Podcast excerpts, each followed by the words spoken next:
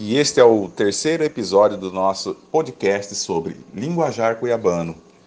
E dessa vez vamos trazer o nosso convidado, ele, Chodito. Vamos para a terceira parte agora aqui, perguntas a Chodito. Vamos lá. Trouxe aqui para você umas perguntinhas para você falar para o nosso público. Vamos lá. Aquele cretino todo refestelado parte para cima da cremosa e se ele ficar de borocochô na hora do chaveco, será que ele vai conseguir cotear? Olha, o cara que ele vai refestelado, né, para cima da cremosa, ele tem que estar, tá, né, é, é, é, é seguro da situação dele, né? Então, se ele for meio bocochô na hora do chaveco, aí vai depender da cremosa ter, ter generosidade com ele, né? Porque o cara ele tem que ir na certeza. Agora, se ele oferecer um baguncinho, uma maionese temperada, uma tubaína, não tem erro. Não tem erro. Outra pergunta, Chodito. Seguinte.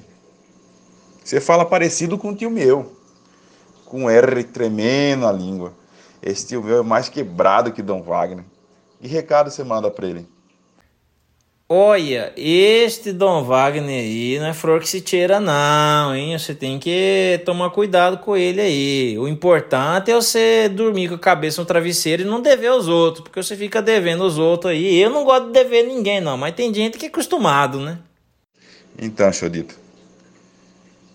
Chodito, falando dessa forma natural, como você fala, a mulherada bate duro? Ou é só seu sobrinho Ailo que é o refestelado da turma?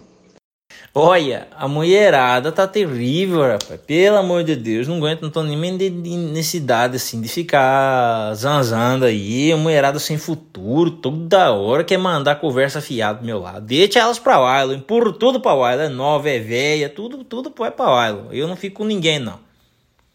Bom, ah, então acabamos por aqui, né? é isso, gente. Um grande abraço para vocês. Se precisar de mais alguma coisa, estou à disposição. Ótimo trabalho aí. Valeu. Este foi o terceiro e último episódio do podcast Você Quer Ver Escuta, com reportagem de Laís Ávila e Flávia Morim. Obrigada por nos ouvir e até a próxima.